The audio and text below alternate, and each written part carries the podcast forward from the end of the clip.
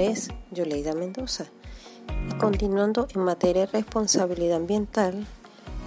continuamos con la situación actual del sector transporte en América Latina, el cual tendrá que llevar a cabo una transformación mayor. Y recuerda, planta una semilla de amor, cuidemos el planeta. La mayoría de los combustibles utilizados por el sector, así como sus respectivas emisiones de gases de efecto invernadero en la región, están asociadas al transporte carretero,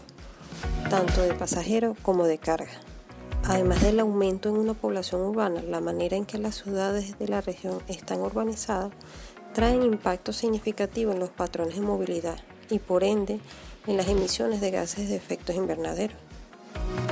En la región son México y Argentina los países con mayor número de vehículos por cada mil habitantes, con 190 y 250 respectivamente, mientras que las motocicletas son en Argentina y Brasil con un 100 y un 95 motocicletas por cada mil habitantes. Estas cifras son recolectadas del año 2016. Este crecimiento de la flota tiende a impulsar la dispersión urbana y la utilización intensiva de los sistemas viales, lo que genera grandes externalidades negativas como lo son la contaminación del aire, la ocurrencia de sinistros viales y la congestión vial. En América Latina, el movimiento de carga se realiza principalmente por carretera, mediante camiones. En Brasil, este tipo de transporte representa el 60% de las toneladas kilos, en Argentina el 66%,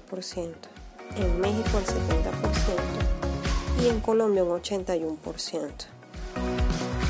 Esto implica que la mayoría de los bienes de la región se transporta utilizando el modo menos eficiente y que genera más emisiones, por lo que existe alto potencial de mitigación si eventualmente se promueven modos alternativos de transporte de carga, como lo es los modos férreos o transportes fluviales en aquellos países que cuentan con una infraestructura necesaria. Lograr la reducción es necesario que las acciones encaminadas a reducir las emisiones de gases de efecto invernadero en el sector se basen en el enfoque evitar, cambiar y mejorar. El enfoque de evitar, cambiar y mejorar busca evitar o reducir los viajes motorizados o la necesidad de desplazamiento,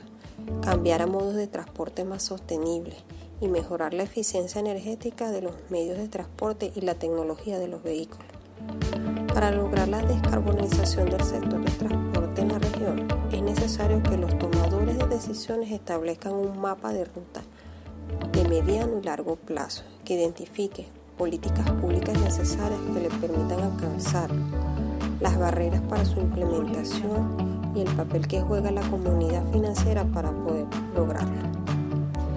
Para la ruta de descarbonización, la economía establece que esto debería de suceder entre el año 2060 y 2070 para los países en vía de desarrollo,